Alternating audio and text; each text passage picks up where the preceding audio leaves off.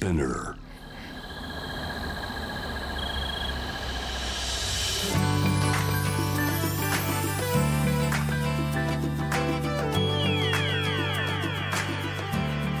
エネオス4 Hour Earth One by One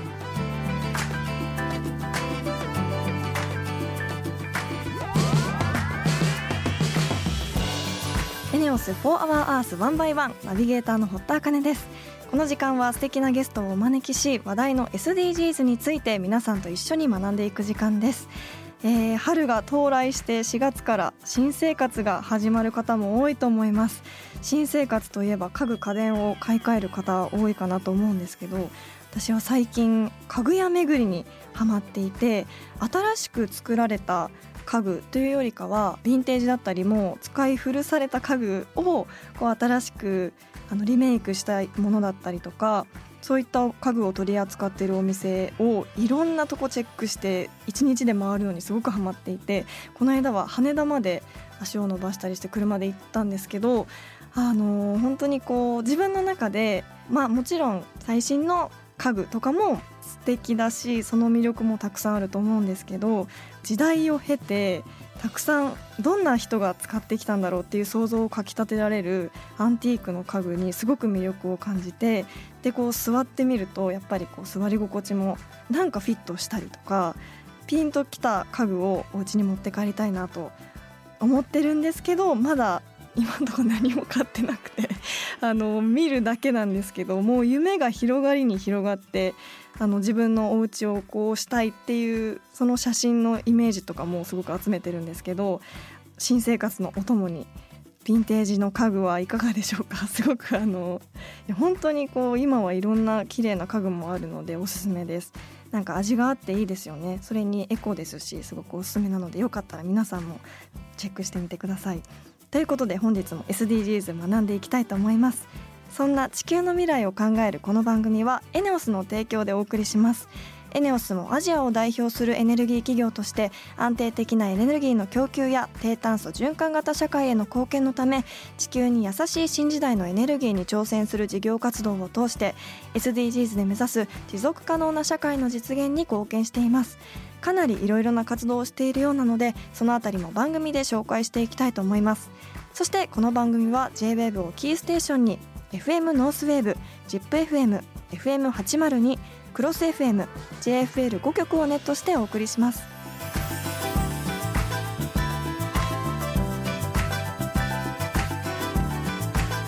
エネオス4 Hour Earth One by One This program is brought to you by エネオス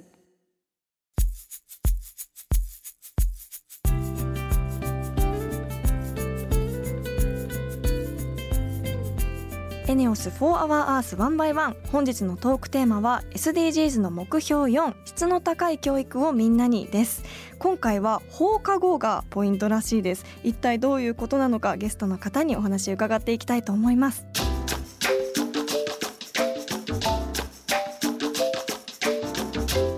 ス4 Hour Earth One by One.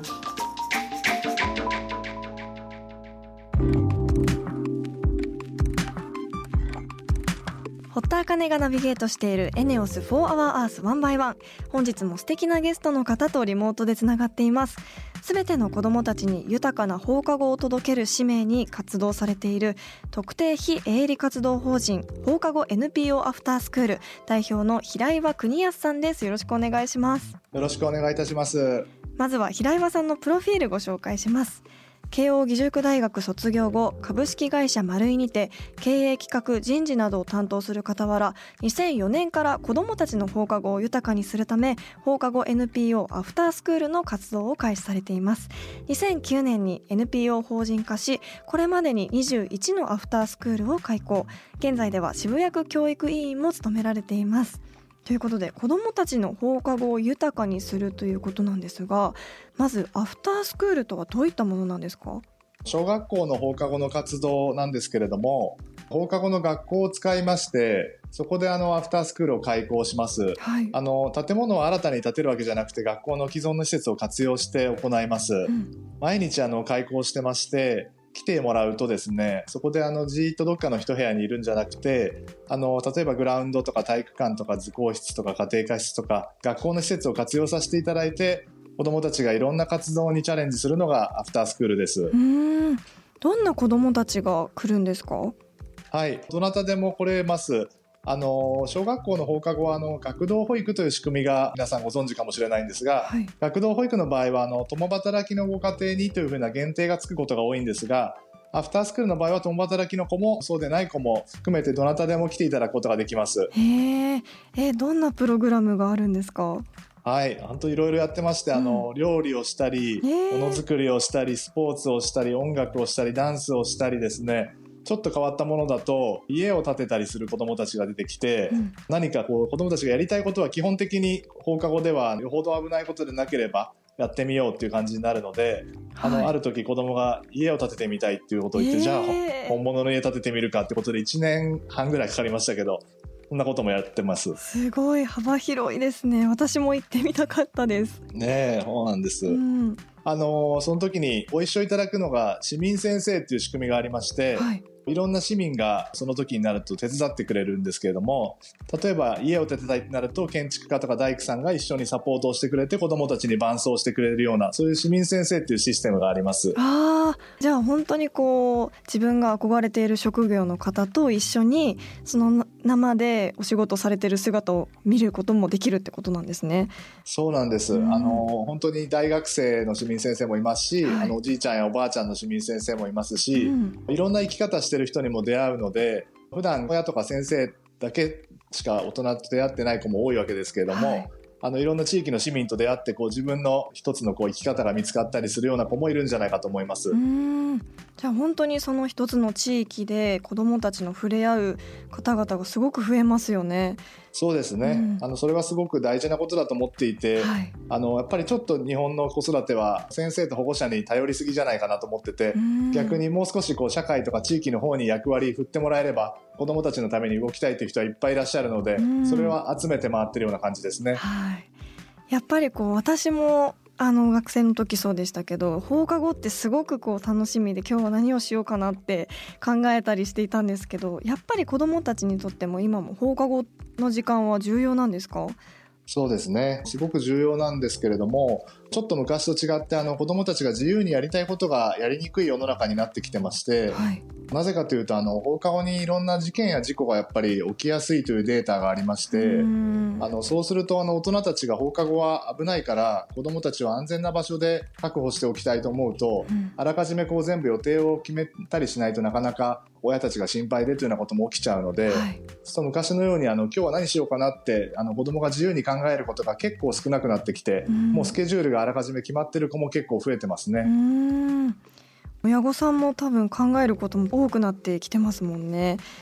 そうですね、うん。あのよくあの小1の壁って言われる現象があるんですけれども、はい。小学校の1年生になるとご両親の方がですねお仕事と生活の両立がちょっと難しくなってくるっていう課題のことを指すんですけれども、はい。まあ、なぜそうなるかというと保育園はあの待機児童という問題ありますけども入ってしまえばあの要は朝から晩まであのきちんとケアされるわけなんですけれども、はい小学校に上がると2時半ぐらいで帰ってくることになっちゃうので、うん。そうなるとあのその後の問題をどうしようっていうことでこの放課後の問題が小1の壁の要因になってますね。なるほど。子供をアフタースクールで育てていく上で大切にされていることって何かあるんですか？はい、やっぱりあの子どものいいところを見るっていうことを大切にしております。教育っていうのはあの苦手な部分を直すということも当然大事ではあるんですけれども、あのやっぱりその子ならではのいいところっていうのはいろいろありましてあの学校の教室とかでそれがなかなか発揮できてないっていう子もいるとするうんとあはい。放課後はやっぱりあのいろんないいところが必ずそして一人一人必ずいいところがありますので、うん。それをこう着目してでいいところが他の人と比べてどうこうではなくて誰々君は以前と比べて良くなったよねっていうその子の前と今を比べるような感じで見ていくことができるのがいいところだと思います。うん。これまでの活動で何か思い出に残ってる出来事ありますか？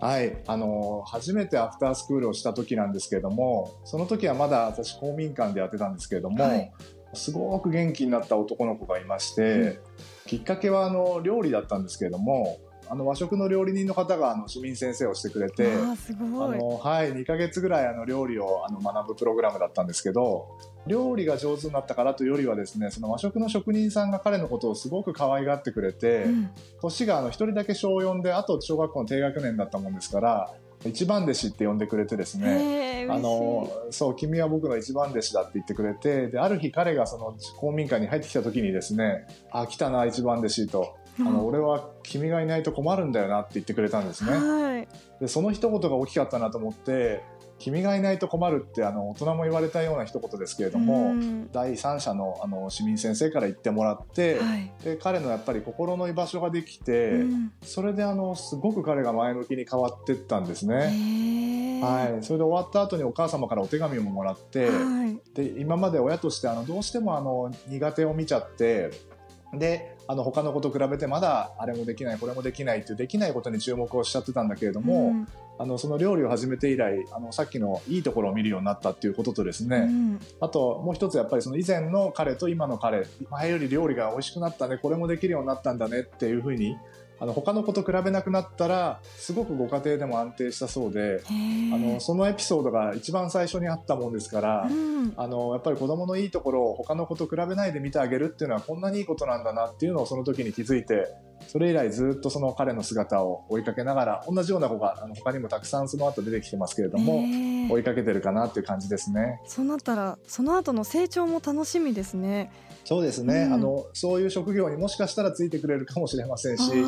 あのそこでいろんなきっかけを得て前向きになったってことはいろんな他の学業とか他の面でもいいことあったんじゃないかなと思いますね。うん、いや素敵ですねアフタースクール私も自分の子供時代にあったら行ってみたいなってすごく羨ましい気持ちになりました。はい、最後にでは平岩さんの今後の目標についてお聞かせください。あの今はですねあの私たちがあの21個アフタースクールを開講してきてあの一生懸命自分たちでやってきてこれからもそれは続けていくんですけれども、うん、あのそれを通じて得たノウハウとかあとまあ自分たちが失敗したこととかですね。そういうのを含めてあの日本全国の皆さんに共有をして日本全国の放課後をゴールデンタイムにしたいっていうのが私たちのビジョンであります。うん。ゴールデンタイムと言ってるのはやっぱり輝かしいそういう子どもたちのいいところがたくさん出る時間になってですね。でどの子もあのみんなこう自分の自己肯定感が上がっていくようなそんな放課後に僕たちが一助を担えたらあの嬉しいなと思いますね。うん。いや素敵なお話ありがとうございます。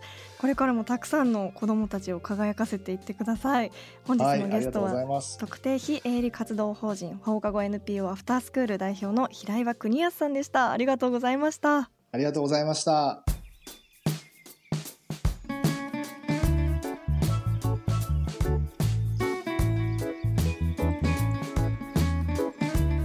ENEOS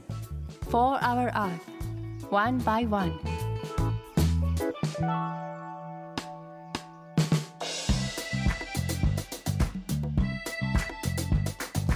堀田茜がナビゲートするエネオス For Our Earth One by One それでは今週の堀田茜のエネオス SDGs 推進部よろしくお願いします。今週も先週に引き続きオリンピック3大会連続金メダリスト柔道家野村忠宏さんとリモートでつながっています。よろしくお願いします。よろしくお願いします。すでに皆さんご存知かと思いますが改めて野村さんのプロフィールをご紹介したいと思います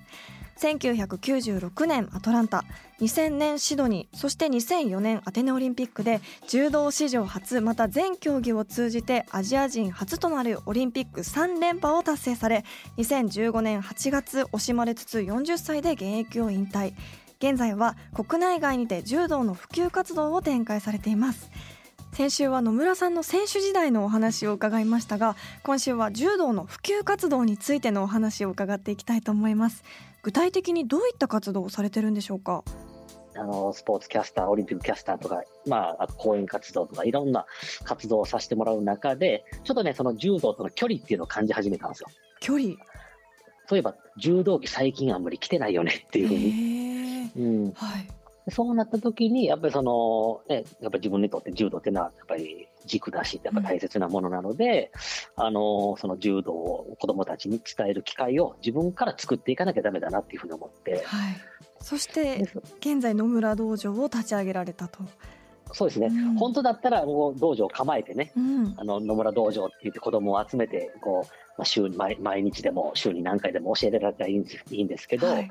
まあ、私がねその他の仕事もいろいろあるのでなかなか実際の町道場っていうのを創設するのが難しくて、うんはい、だからこうやって野村道場っていう名前で、まあ、柔道イベントを定期的に開催して、そこで、まあ、自分が柔道への思いであったり、子どもたち、特に子どもたちに伝えたいものを伝えていこうと、それで立ち上げました。なるほど、はい、その野村道場では、どんな理念やポリシーがあるんでしょうか？柔道、まあ、礼儀、礼節っていうのはすごい大事なんですよね。はい、そのまあ、柔道の基本理念っていうのは、勢力全容、自他共栄っていうのがありまして、まあ、勢力全容っていうのは柔道で養ったえー、強い心と体を社会のために役立てていきましょうっていうところと、うん、あの自他共栄っていうのはその相手に対して感謝したりあの敬うことでお互いね助け合う心をあの育み合って自分だけじゃなくて一緒に素晴らしい世の中を作っていきましょうだからその礼っていうのはやっぱ相手に対する敬意感謝なんですよね、うん、まあ、その強くなるってことも大事だけどやっぱり柔道っていうのはそういう教育的な部分っていうのがすごい大事っていう、はあ、そこがやっぱり柔道が一番大事にしなきゃいけないとこなんだよっていうのをね、うん、伝えていきたい。あとはね、やっぱりその一般の方ってやっぱり柔道ってどうしてもあの痛いとかね、はい、怖いとか、うん、やっぱりそういうイメージを持たれてる方もいると思うんですよね。うん、だからちょっとその違う視点で、やっぱりデジタルとか、今であればデジタルを使ったりして、いや柔道の技ってすごく迫力があって、キレがあってかっこいいんだよとか、はい、まあ、ちょっとね、あのー、今の時代に合った伝え方とか見せ方っていうのも、野村道場のコンセプトとしてやっていこうと思ってます。はい、その野村道場のイベントはそ野村さんご自身でプロデュースされてるんですよね？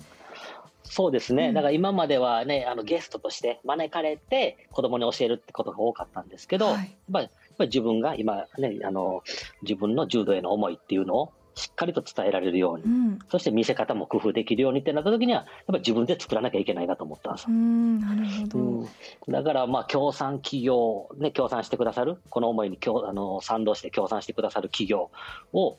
あの探しに行くっていうところもそうだし、はい、まあ会、会場とかね、見せ方とか、やっぱり自分で作っていくっていうのを、自分でやって初めてこんなに大変だなって分か,、分かりました。そうだったんですね、はい、野村道場ではそのエネオスさんとのイベントも開催されてるんですよね、はい、そうですね。そういったきっかけはどういうところにあったんですか、うんはい、あのー、まず一番最初は、まあ、エネオスさんがオリンピックを応援してるっていうところで、はい、まあ、2019年なんですけど、あの、安倍一二三、安倍詩選手ってご存知ですかね？はい。はい、あの兄弟で今度東京オリンピックの代表決まったんですけど、うん、この安倍兄弟と私の3人でエネオスさんの CM に出演させてもらって。はい。私も拝見したことがあります、はい、はい、まあ、そことかあとはねやっぱりあのエネオスさんのその東京2020オリンピック聖火リレーの,、まあ、あのエネオスエネオス応援団を結成されて私がそこのね総応援団長に就任したっていう、はい、はい、そのオリンピックでの関わりでエネオスさんとの関係があって、うん、ここはもう行くしかねえなと思って、はい、あのプレゼンシートを持って、うん、あのこういう思いで野村道場っていうのをあの開催したいんですけどもあの協賛していただけませんかってもう、はい、直談判に行きました。あすごい、はい、そんなイベントの中でエネゴリ君がなんかこうキーになってきたというお話を聞いたんですが。そうですね、だからエネオスさんの強みっていうのは、うん、まずね、やっぱりあのスポーツに理解があるってことですよね、はい、やっぱり女子バスケで言えば、もう全日本8連覇してるとか、あと社会人野球も力入れてますし、やっぱりそのスポーツに対する理解と、あとはあの一般の方も含めて、このキャラクターがここまで浸透してる企業ってなかなかないですよね。あでも本当そうですね、小さい頃からすごい馴染みありました、うん、私もエネゴリ君が。ね、だから本当にえなごり君が柔道着を着て、うん、あの柔道教室イベントに一緒に参加してくれて、まああの体操とかね、うん、ストレッチとかあとこうじゃんけん大会とか、はい、いろんなものに関わってくれて、うん、それでね子どもたちもすごくまた親近感を持って盛り上がってくれてます、そうですよね、はい、そのイベントの中で特に私も先ほど映像を見てすごく印象的だったのがプロジェクションマッピングを使って、はい、道場を見せるっていうことをされていたと思うんですが、はい、それはどういうきっかけで思いついたんですか？いや、これはもう完全にどうすればその柔道がかっこよく見えるかっていうところですね。はい。だからその、もう畳の柔道の、まあ、会場に畳を引いて、はい、その、その子供たちと私たちの間にこうあの透明のねあのアクリルのようなやつを引いあの、うん、設置してそこにまあデジタルを投影してで私たちが本気のスピードでね、うん、この技を披露してでその技の披露あの例えば背負い投げっていう技をすればその動きに合わせていろんなデジタルが映像としてぶわーっとこうね展開されるっていう。はい。うん、あそういうなんかこう新しいアプローチで柔道のかっこよさっていう勢いとかスピードとか迫力とか、うん、それをデジタルの力を借りながら見せていくっていうのがあの野村道場の一つの大きな取り組みというか。そうですね、うん、本当にこう、うん、アートとしての道場のかっこよさというか、その野村さんの一本投げの時もすごく芸術的に美しく、はい、こう、はい、勝ってきていたと思うんですけどなんかそういうアートとしてすごく今までこう親近感が柔道にもなかった人もすごくこういろんな方が興味をあれを見て持たれたんじゃないかなと思うんですよね。はい、はい、そして2回目はオンライン開催をされるとお聞きしたんですがこちらはどういった感じなんでしょうか、はいやはりその私自身やっぱ柔道っていうのは相手とね同じ畳の上に立って子供に対してであれば手取り足取り教えてあげる。やっぱ対面式でやるっていうのがもう柔道の理想っていうふうに思ってたんですけど、はい、やっぱコロナ禍においてやっぱそれが難しい子供たちをあのー、一つの会場に集めるっていうのはちょっと厳しいってなった時に、うん、まあこれも一緒ですね。だから今はそのね今日のラジオもそうだけど、はい。もうリモートでできる、オンラインでつながれる、やっぱこの、うん、今の技術を使った上で、子供たちに、まあ、第1回目のあの野村道場に近いような感じでね、うん、やっぱその楽しんでもらいたいっていうので、オンラインでやりやすい会場探しから始まって、でもうすごい大きなビジョンを使ったりとか、そうやって工夫しながら、まあ、あの柔道交流ですよね、うん、手取り足取りは教えられないけど、家でできる、一人でできる練習っていうのはこういうふうにするんだよっていうのを伝えたり、うん、あとは必ずその現役のトップ選手も呼ぶんですよ。えー、子供たちは嬉しいですね。はい、そうですね、うん、だからいくら3連覇した野村さんですっていうふうに紹介されても、はい、やっぱり現リアルを知らない子供たちもいるから、うん、今、現役で輝いてる選手たちが来て、その選手たちからアドバイスをもらったりとか、まあ、質問に答えて、あの共に時間を過ごすっていうのはやっぱりすごく子供の中でね残ると思うんですよね。そうですね。一生の思い出ですよね。うん。うん、そしてそういう時間をまあ共有、うん、していけたらいいなって思って、まあ2回目もやりまして、はい。それで3月27日に3回目っていうところで、うん、はい。オンラインの良さはやっぱり海外ともつながれるということだと思うんですけど本当に柔道っていうのはこう日本のみならず海外でもそういう精神的な面ですごく教育にも貢献していると今日改めて聞いて思ったんですけど、はい、それが SDGs の目標3のすべての人に健康と福祉をだったり目標4の質の高い教育をみんなにっていうところにつながっていきますよね。そうですよね本当にあんまその日本でねあの生まれた柔道、えー、っと1882年にあの加納治五郎先生が柔道っていうのを作ったんですけど、はい、まあ、それがこう世界に広まってあのもちろんスポーツとして愛されてる、これは嬉しいことだけども、教育的な部分で柔道っていうのが世界中の方にね、信頼されて、うん、うん受け入れられてるっていうのは、やっぱり柔道家である、まあの一人である私としてもすごく嬉しいし、誇りに思います。いや本当にもうお話を聞いていてすごく誇らしい気持ちになりましたし、はい、やっぱり日本のそういう文化ってどんどん世界にもこれからもっと広がっていくと思いますしそれがこう SDGs にもつながっていくと思うとすごく嬉しいですよね。はい、もっと、うん、あの、あの堀田さんもこれから柔道っていいよねってどんどんどんどん、はい、あの、あの PR してください。そうですね。私も少しでも力になれるように頑張ります。はい、ということでお時間が来てしまったようで。オリンピック3大会連続金メダリスト柔道家野村忠宏さん本日はありがとうございました。どうもありがとうございました。エネオス4 Hour Earth One by One.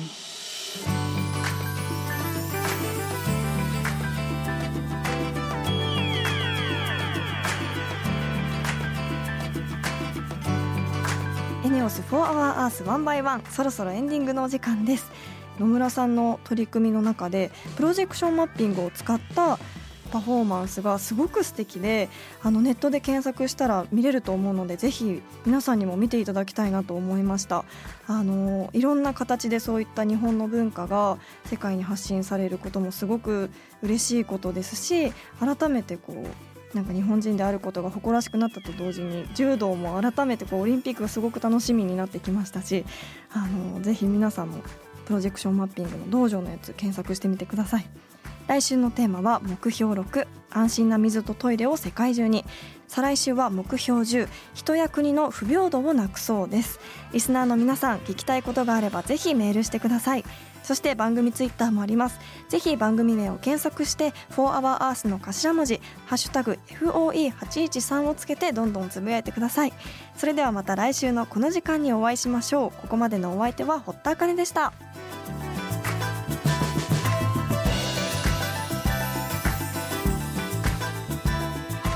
エネオス4 Hour Earth One by One This program was brought to you by エネオス